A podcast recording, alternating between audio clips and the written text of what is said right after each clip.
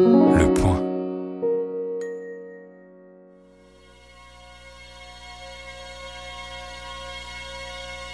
Bienvenue dans Ciné Crash numéro 23. Alors, un calendrier un peu bousculé euh, par l'élection présidentielle, vous l'avez peut-être remarqué, on est un peu à la bourre, mais nous voilà de retour pour cette 23e émission donc. Et alors je dois dire qu'après Surfroide d'Hitchcock euh, dans le Ciné Crash numéro 22, hein, Surfroide qui était pour nous euh, une petite bluette assez simple à décrypter, notre choix se porte ce mois-ci sur du très lourd, un monument de complexité, un sommet d'abstraction philosophique, la napurna de l'introspection métaphysique, j'ai nommé Howard the Duck de William Wick, titre français Howard, une nouvelle race de héros. Un désastre commercial euh, épouvantable distribué par le studio Universal en 1986 et un échec qui, à l'été 1986, faillit bien ruiner son producteur George Lucas, ou du moins sa compagnie Lucasfilm. Alors 1986 au passage, Anus Horribilis pour George Lucas, puisque deux mois avant le bid cinglant de Howard the Duck, Lucasfilm fut également victime d'un autre euh, échec terrible, retentissant, Labyrinthe de Jim Henson avec David Bowie.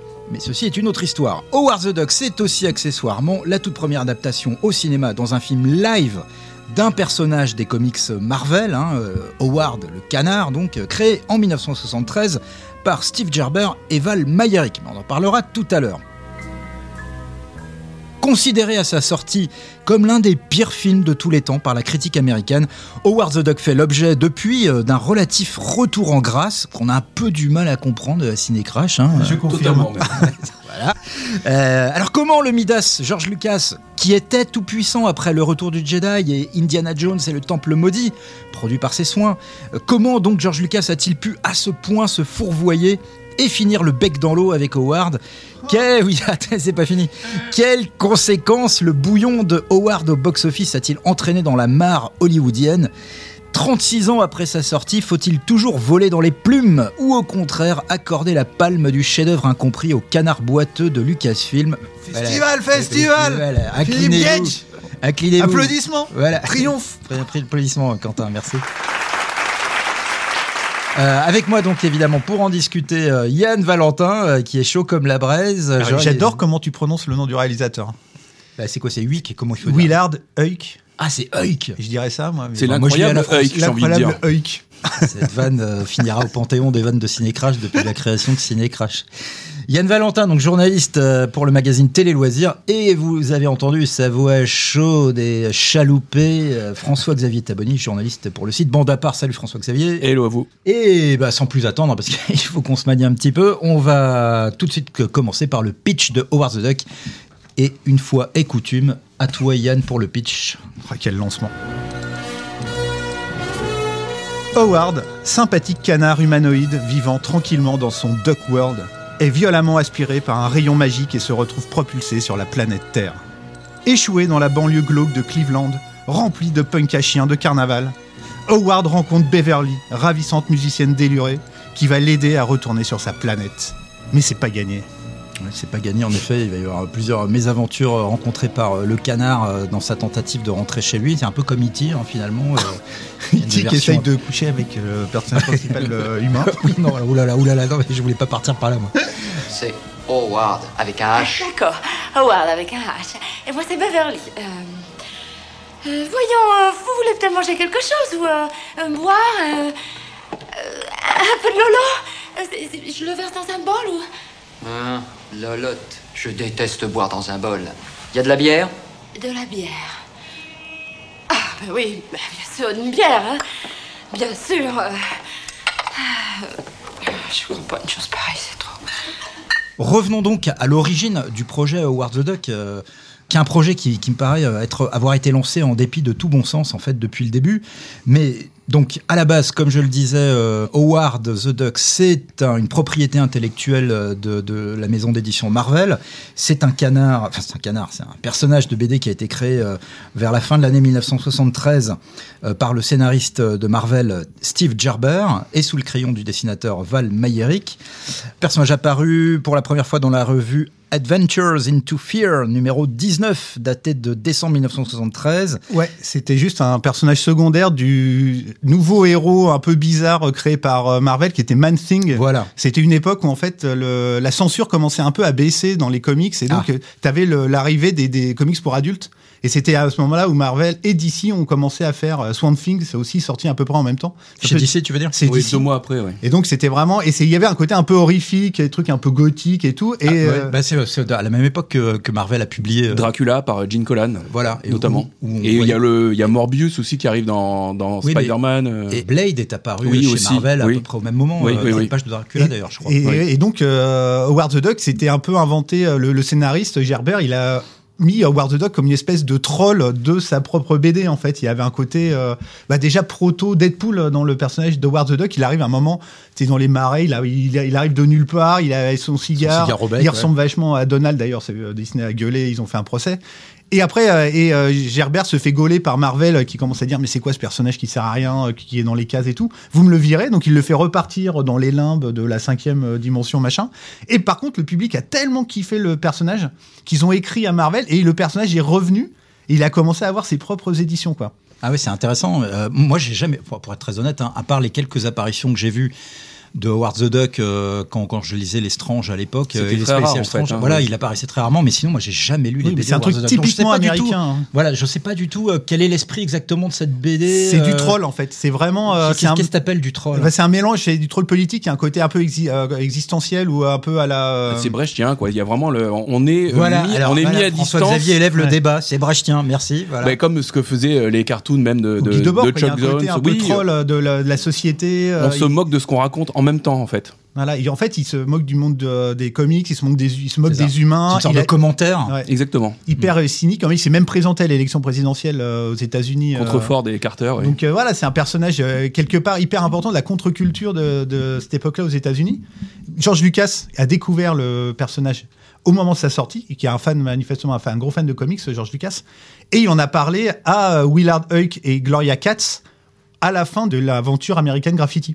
Que Willard Huyck et euh, Gloria Katz ont écrit avec, euh, avec George Lucas, American Graffiti, qui est un immense film, c'est même, je pense, que c'est le meilleur film de George Lucas, c'est un film bouleversant. euh, Où Lucas racontait sa jeunesse. ouais, sa jeunesse avant de courses de partir, voiture. partir à la juste guerre. avant la guerre du- juste avant la guerre du Vietnam, ouais. C'est un film, la fin, il est absolument déchante, c'est un film fabuleux. Et donc, déjà à cette époque-là, il voulait faire le film parce qu'il avait absolument adoré le personnage, mais il n'a pas pu parce que Universal avait obtenu les droits. Donc, il a dû attendre euh, vraiment euh, plusieurs années. que les droits années. reviennent chez Ouais. Marvel, en fait. ouais. Euh, donc tu as mentionné William Huyck. Moi je le prononce à la française, ça me fait davantage rire. Hein, Huyck. Et euh, Gloria Katz, euh, qui sont déjà un couple hein, d'ailleurs à l'époque, euh, et qui seront donc les futurs scénaristes de, du film Howard the Duck que va réaliser William Huyck. Euh, ces deux-là, euh, George Lucas donc les connaît depuis les bancs de la fac de l'USC, Mhm. University of Southern California.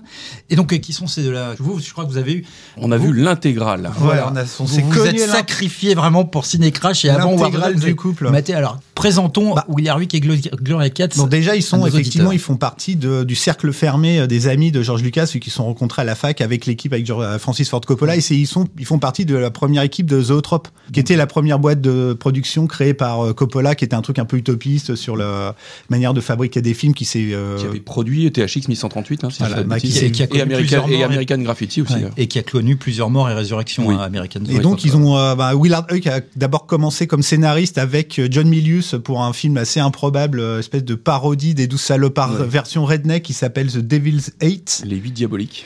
Qui est vraiment bon, un truc, euh, une petite pochade, pas terrible. La musique est sympa, mais sinon ça va vraiment pas loin, quoi. C'est un peu, c'est un peu comme Sheriff Fais-moi peur. C'est un mec du FBI qui va essayer d'arrêter des, ouais. euh, des mecs qui fabriquent de l'alcool de contrebande. C'est complètement débile. Ça donne envie. En 1973, euh, avec sa femme, ils écrivent et ils réalisent un film fantastique qui s'appelle Messiah of Evil. Il y a un titre français de ce machin ou bien? Euh, je me souviens plus du tout. Il est sorti, il, est fi- il a fini par sortir en DVD euh, t- très tardivement chez nous et je, j'avoue, j'ai complètement Et euh, oublié en fait, c'est un mélange euh, de Carnival of Soul pour ceux qui se souviennent un peu, un film de fantôme euh, assez mythique euh, de la fin des années 60. Et il y avait, il y a un côté un peu prototype de Fog assez étrange euh, vers la fin. Ah ben, L'autre chose. Ouais, ouais, c'est ça. Mais par contre, c'est très très mou et on a déjà, on voit déjà le problème qu'il va y avoir dans toute la suite de la carrière de Willard et de Gloria, c'est que ce sont de très mauvais réalisateurs. Il y a quand même, moi, je, je, je, je mettrai un petit bémol parce que je trouve qu'il y a quand même une vraie atmosphère dans le film. Alors, c'est un ce film de 1973. Oui, dans ce film de 1973, le- Ouais, le- on, sent, aller on sent que le budget C'est est, très bon, très faible.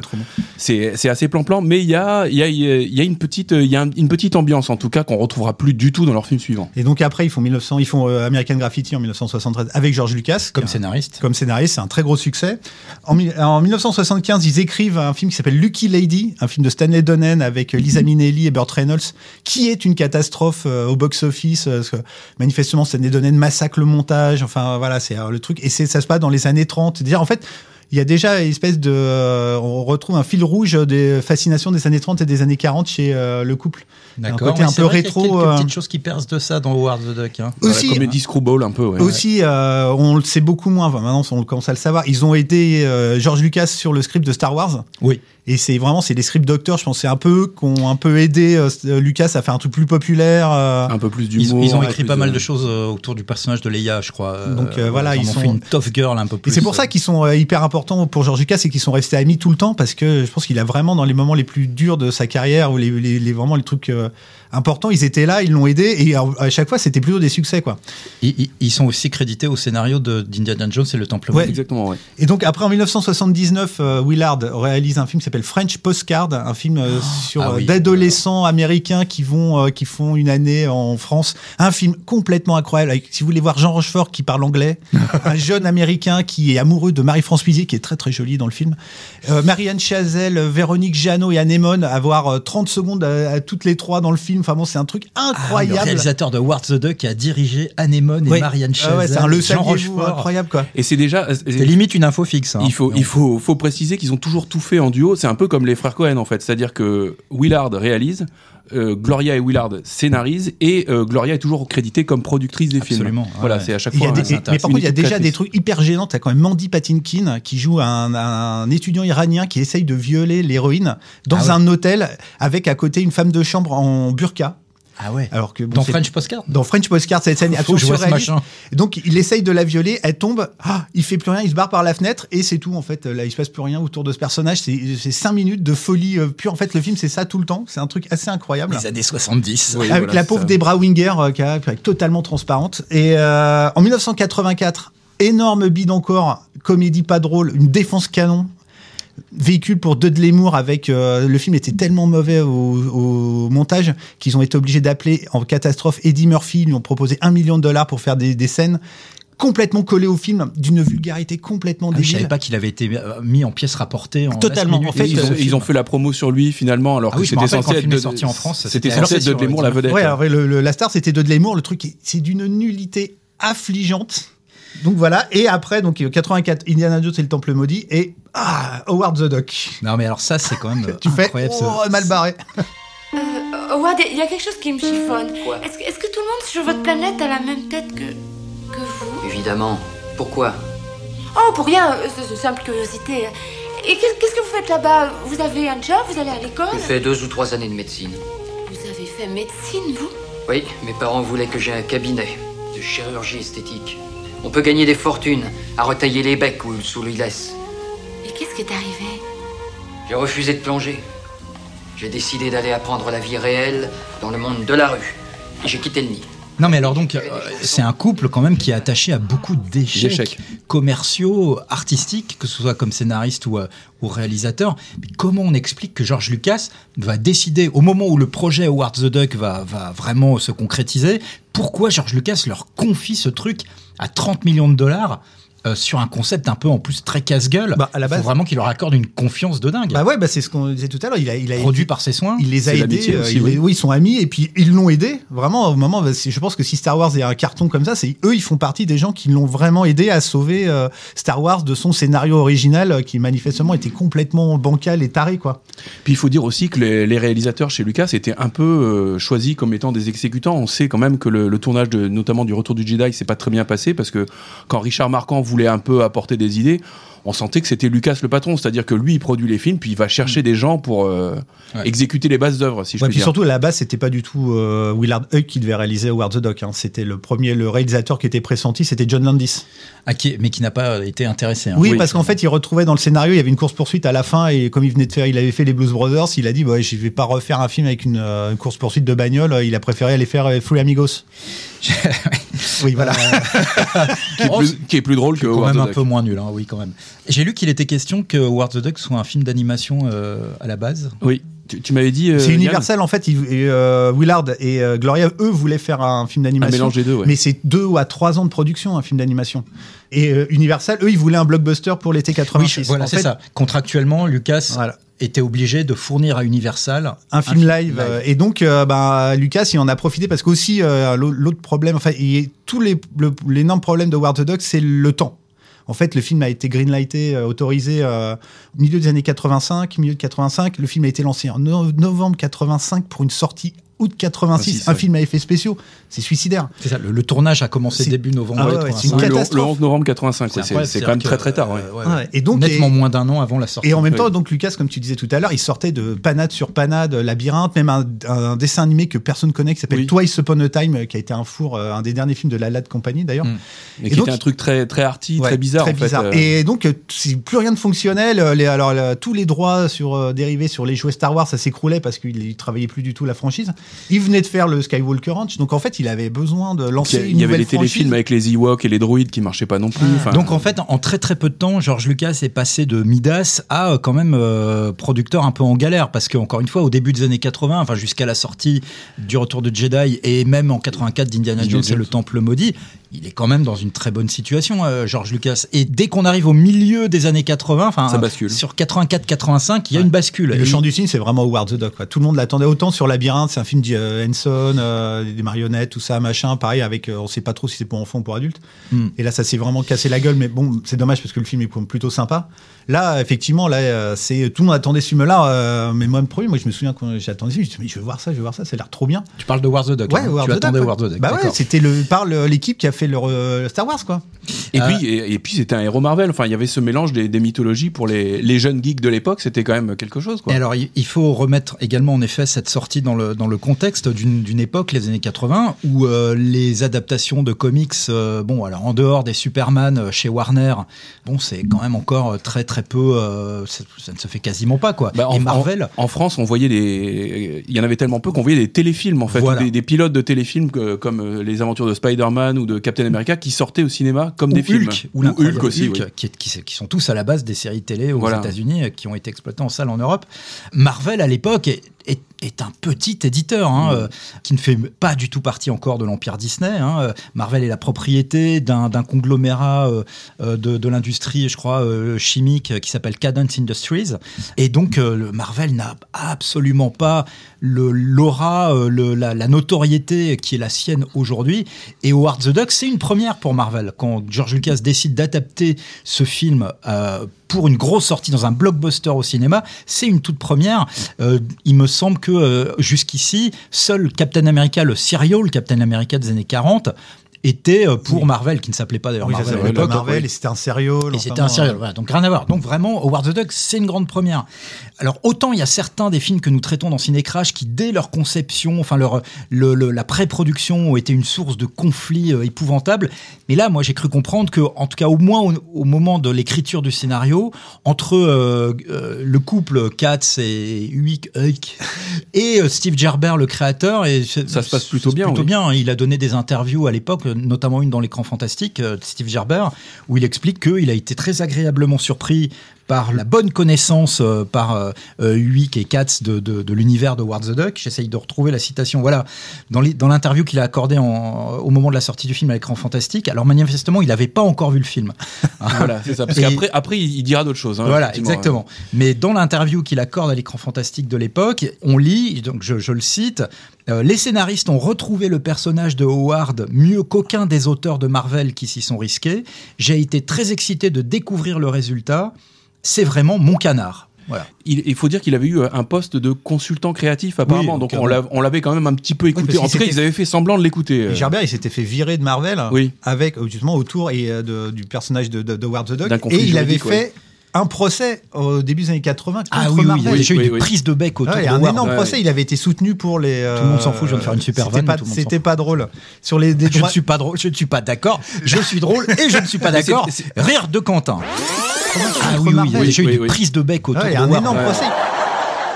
C'était un procès précurseur parce Ouais, que sur les la, droits d'auteur, la- famille de Jack Kirby le fera euh, des années plus tard justement et c'était le, concept en, euh, employé par Marvel qu'ils étaient des, des, des en gros des, Des employés, employés, que c'est les- et que les propriétés appartenaient à la compagnie et non donc pas aux auteurs. premier, euh. C'est hyper important quelque part. C'est un personnage hyper important. Il est fondateur, de Marvel. euh, Tout à fait. Howard the Duck. Mais effectivement, tout s'est très très bien passé. Euh, Universal qui, a- qui était passé à côté de Star Wars. Star Wars, oui, qui avait refusé oui Star Wars. Sans vous lire le scénario. Oui, d'ailleurs, ils- vont se reprocher les après, deux. il y aura des petits boss. problèmes à la tout à On y reviendra tout à l'heure. Et donc, bah voilà, tout le truc, le truc se passe quand même plutôt bien. Et Et après, puis ils sont on- allés chercher des talents aussi, enfin un super chef op, euh, les, euh, Le chef-op de, de the Duck. Hein, tu- qui a, qui a travaillé sur euh, Star Trek le film, sur le mystère Andromède, sur Soleil Vert, sur Richard euh, Klein. je Richard Klein sur l'étrangleur de Boston. Enfin, il a, il a quand même un super pédigré. Et ils sont même allés tourner exprès à San Francisco pour être pas trop loin des studios Ouais. ILM parce qu'ils savaient que ce serait Oui, une ça devait être aussi production. euh, un véhicule pour faire relancer un peu ILM parce Voilà. qu'en fait, George Lucas ne gagnait plus de l'argent que par euh, ILM et les, euh, les effets spéciaux. Et on a aussi oublié le fait qu'il a construit son Skywalker Ranch qui a coûté entre 50 et 100 millions de dollars de l'époque. Mhm. Donc il était vraiment aux abois, il avait vraiment besoin d'une super franchise. Et, euh, Et que Howard the Duck soit un énorme euh, succès Un de carton. oui. ouais.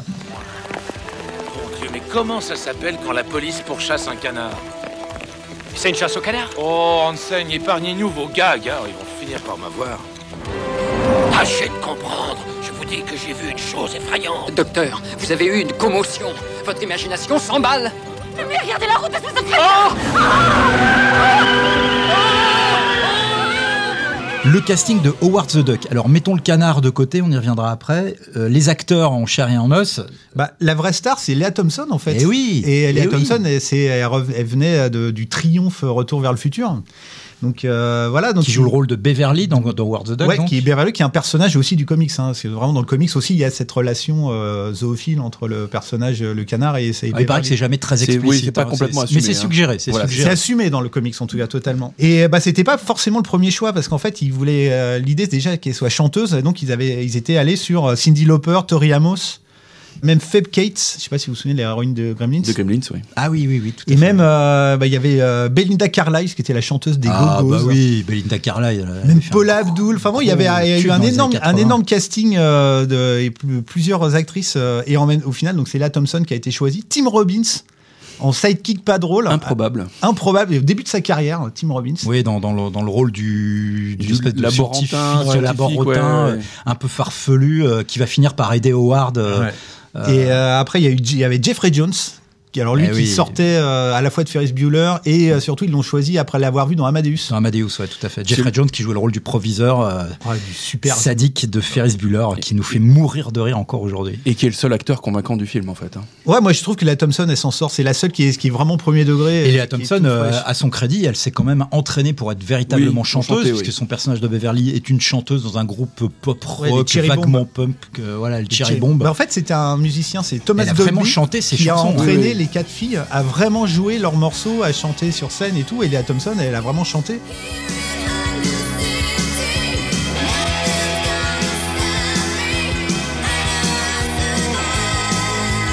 Et dans les Cherry Bomb, il y a une actrice, je sais pas si vous vous souvenez, qui s'appelle Holly Robinson Pitts. Et oui, de. 21 Jump Street, c'était son premier rôle. Et on retrouve Miles Chaplin aussi, qui est un acteur qui avait joué dans French Postcard, le fabuleux film dont on parlait tout à l'heure. Et qui a tout arrêté après. Pour les, pour les fans, quand tu dis ça avec un petit sourire un peu sadique aussi. Euh, et pour les fans de séries télé, je rappelle aussi que de, on voit Paul Guilfoyle dans le rôle du, Ah oui. d'un, d'un flic euh, dans War the Dog. Paul Guilfoyle qu'on connaîtra après dans, euh, Les Experts. dans les- la série Les Experts, bien évidemment.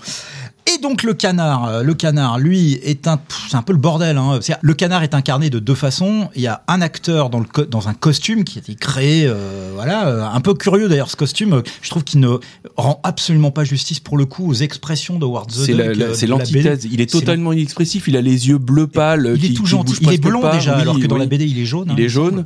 Mais Oui, apparemment, c'est un problème de photographie, ça, le, le fait qu'il soit pas jaune, mais ses yeux sont totalement, enfin, on dirait qu'il est aveugle, ils sont totalement vides, alors que le- le- la BD, il a un regard furibond, il a l'air très très Ouais, très énervé. mordant, euh, il est tout, il est très tout, il est tout petit, il est très sec, alors que là, il est énorme. Enfin, c'est le. Oui, mais en fait, ça revient d'un problème technique. À la base, ils voulaient quasiment le faire en image de synthèse. Ils, ils sont très vite abandonné le truc. Après, ils voulaient le faire peut-être en dessin animé avec des acteurs comme dans les films Disney.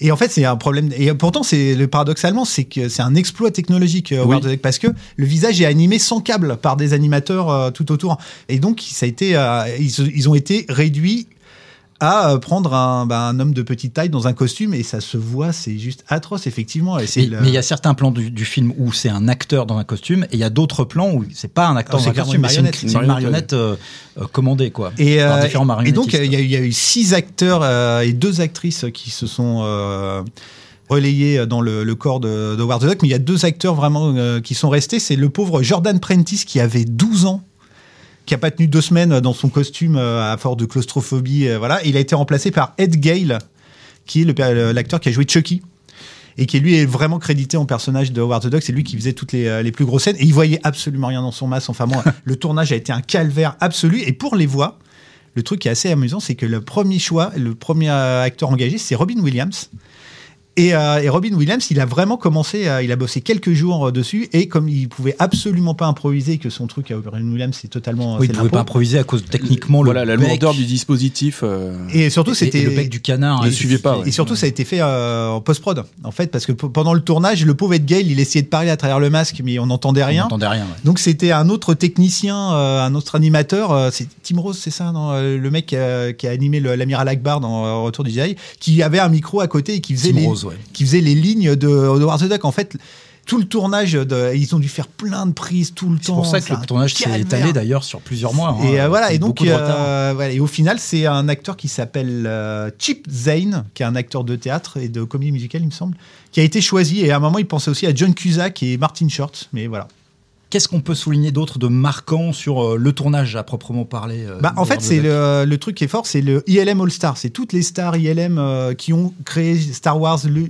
Enfin, c'est ça qui, Ouais, qui ont été réquisitionnés. C'est quand tu sur vois le retour du Jedi, la, la- la scène chez Jabba qui est d'une beauté absolue, et quand tu vois le, le canard, c'est absolument ridicule. Et, et pourtant, t'avais euh, genre Phil Tippett qui a animé le- le- l'Overlord, le, Dark Lord, euh, je sais pas quoi là, Ouais, le, le seigneur. le Seigneur noir des Ténèbres, euh, noir, machin truc.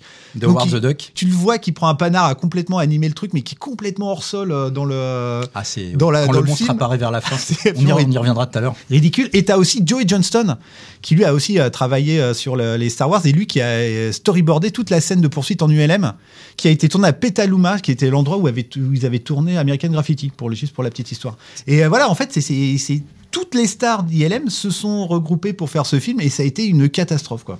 Séquence de poursuite en ULM où, euh, qui vers la fin du film, hein, qui est une séquence de Interminable. 10 minutes hein, quand même, qui est un- littéralement un film dans le film le film, quasiment, où Howard et, euh, euh, et, euh, le, et le personnage de Tim Robbins euh, volent au secours de, euh, Beverly, oui.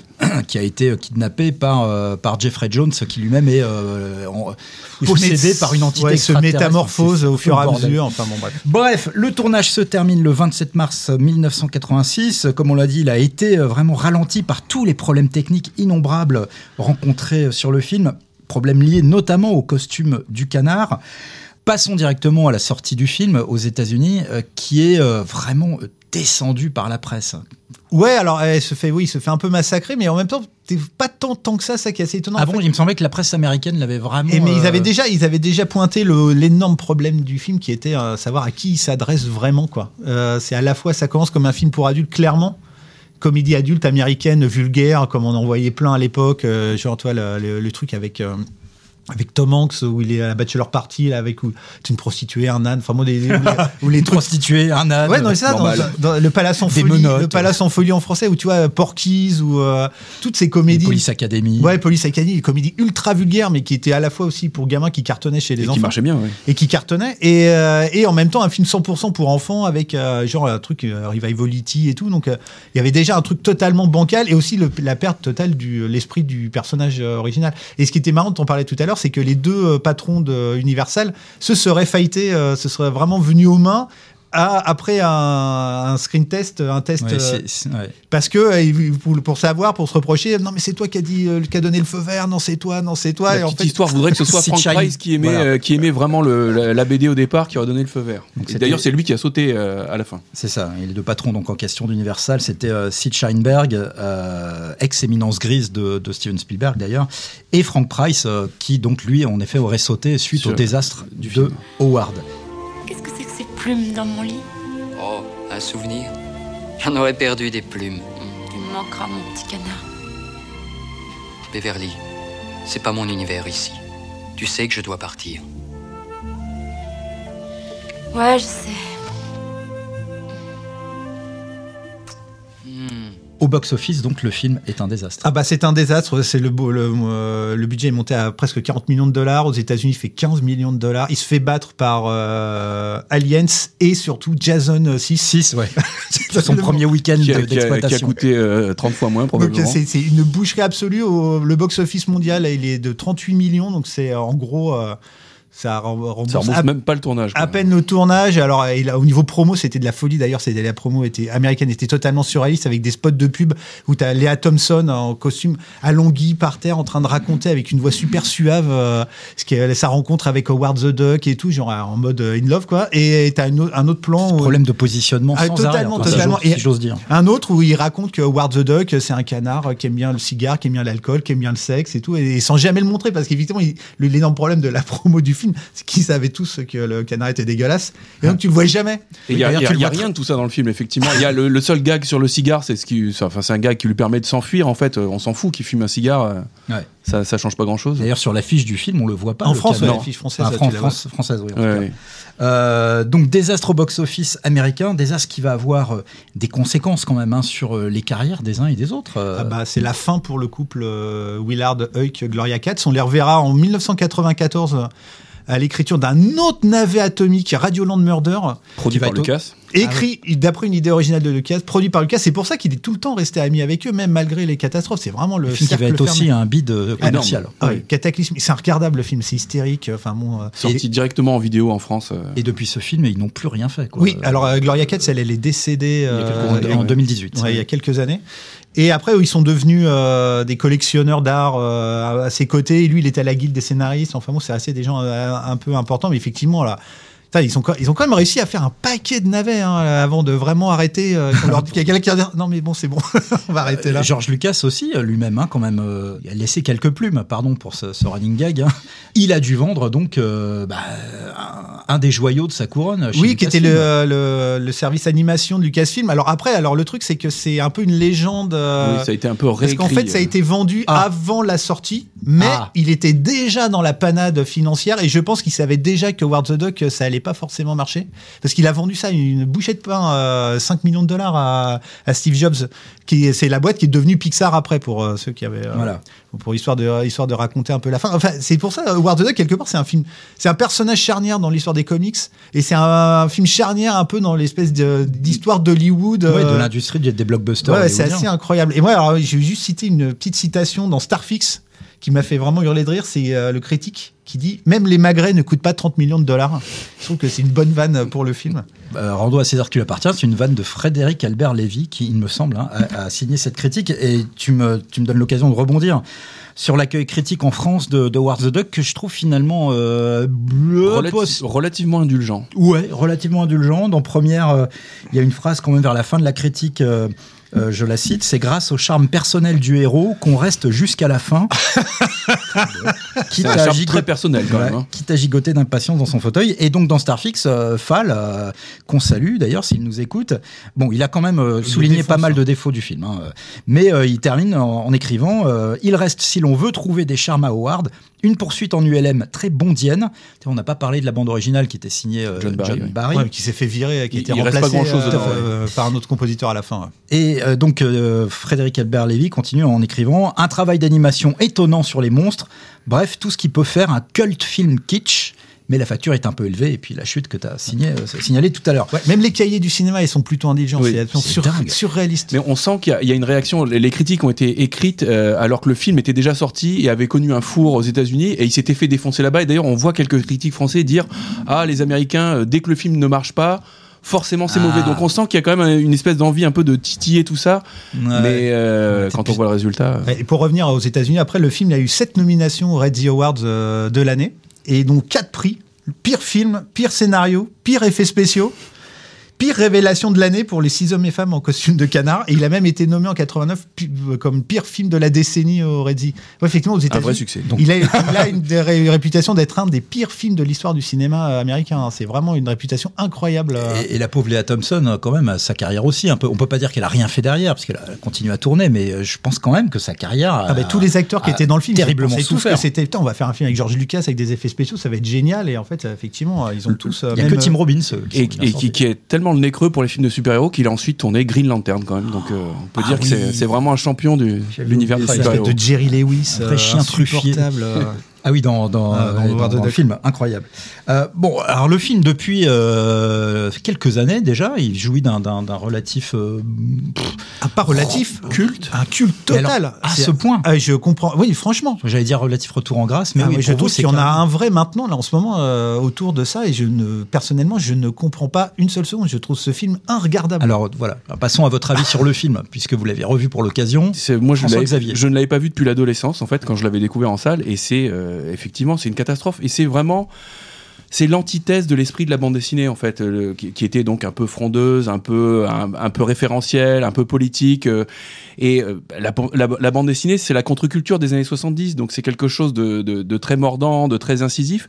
Et là, on est en plein dans les années 80, et on est de- de- de- devant un film bah, de, consommation courante.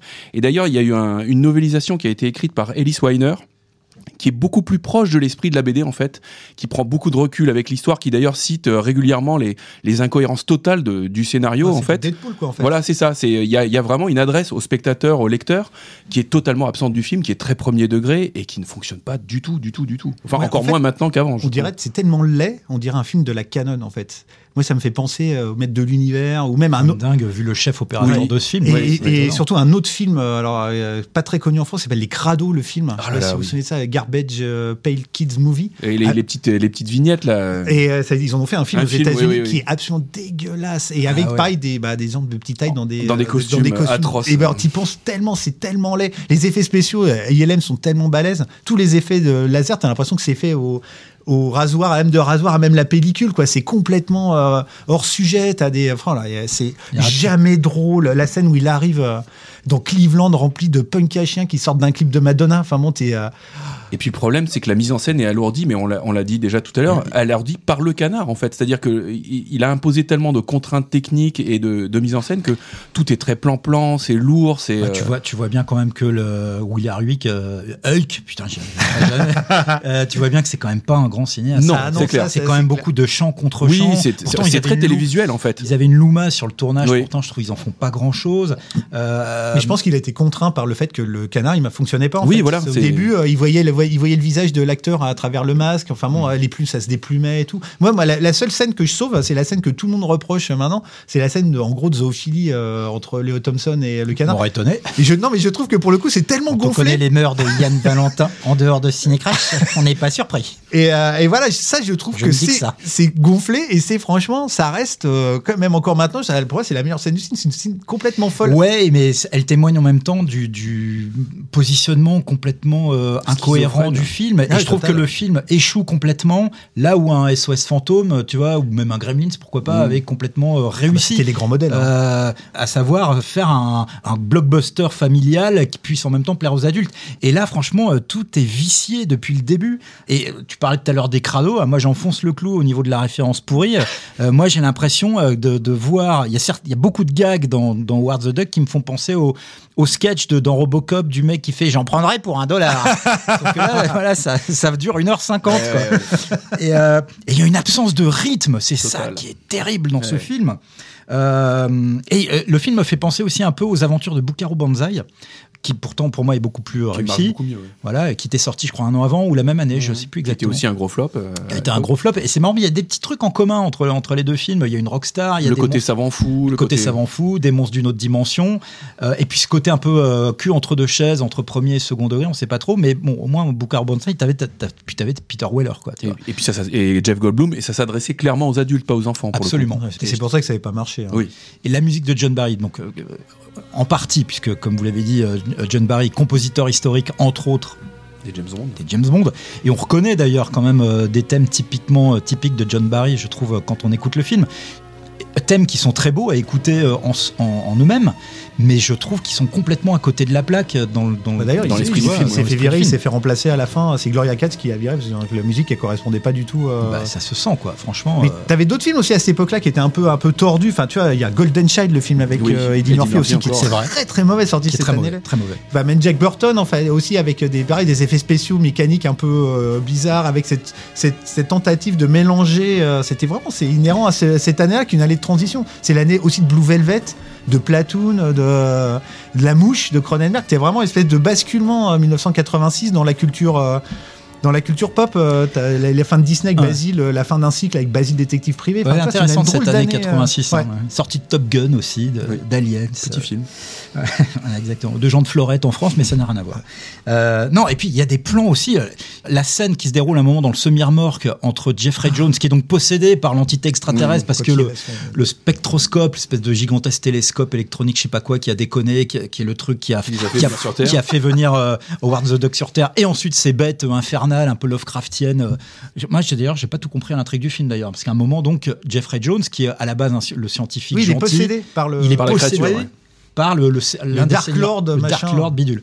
Et à un moment, il y a un plan donc dans le semi-remorque vers la fin, t'as une sorte de langue dégueulasse de Enfin, tentacules. de sexe euh, Ouais. avec la- le, le visage sort de, de sa Jeffrey. Jones en plastique et qui va allumer. L'allume pour cigare pour se recharger. oui. Et après, il va dans une centrale nucléaire euh, parce qu'il a besoin de, pareil, de batterie et tout. Mais c'est n'importe quoi. vois- c'est pas assumé, ça qui est con. Bah oui, c'est voilà, exactement, c'est pas assumé. Mais quand tu vois le plan sur le tentacule qui sort de la bouche de Jeffrey Jones, puis tu dis mais je suis dans un Cronenberg ou quoi là Et apparemment, euh, je crois que c'est, je sais plus quelle gamine. euh, la- Le film de Gloria Katz, non C'est pas la film. Peut-être, je sais plus, Ouais, qui- qui, qui avait éclate- peur de Jeffrey Jones, en fait, des maquillages. de voilà, Jeffrey qui éclate en sanglots, qui s'est barré en courant. Mais Enfin, qui est un peu le meilleur truc euh, du film, c'est le maquillage. C'est l'équipe qui a fait les monstres de, dans la cour de Jabba, en fait, qui a fait les, les, les 5 ou 6 évolutions de, de Jeffrey Jones.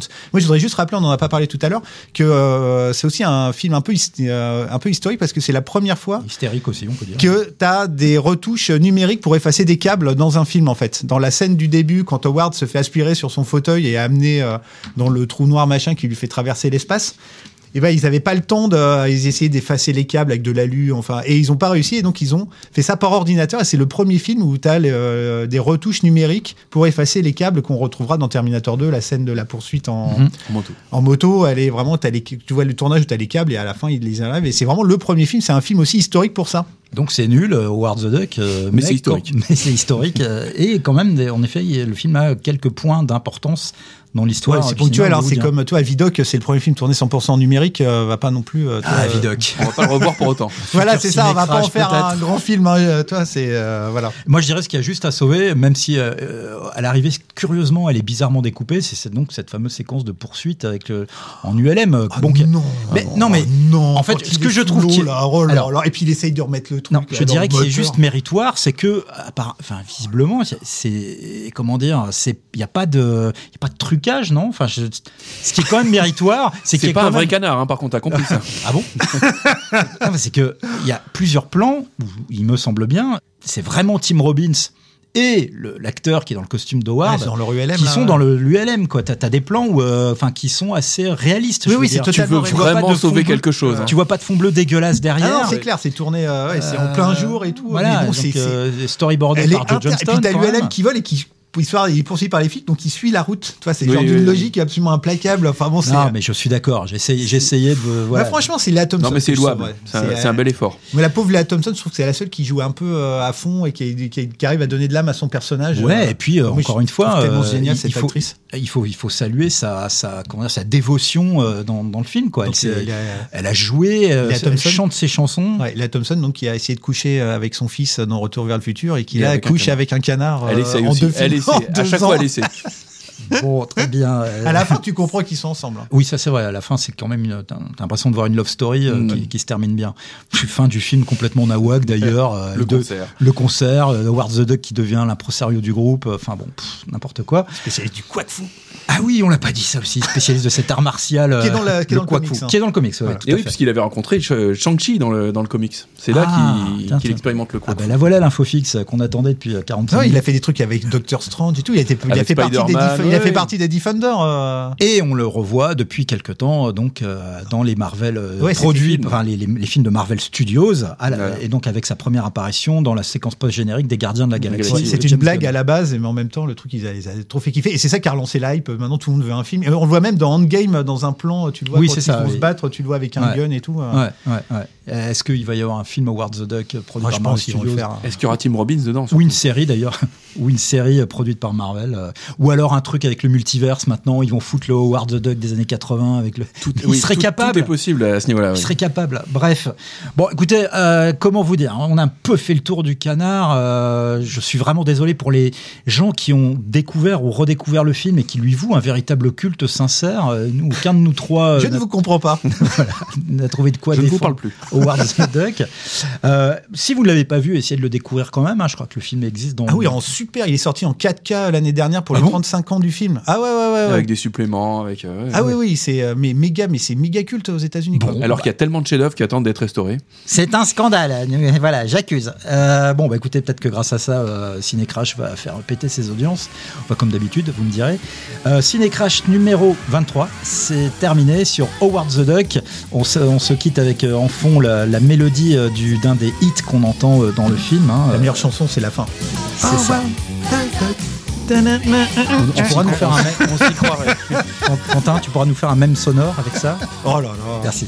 Eh ben, on vous dit euh, dans euh, un mois. On n'a pas du tout décidé de quel film euh, il On verra, on. En tout cas, merci à vous deux. Merci à toi. Merci Philippe. Merci à Merci. Quentin. Merci Howard. Merci FX. Merci Georges.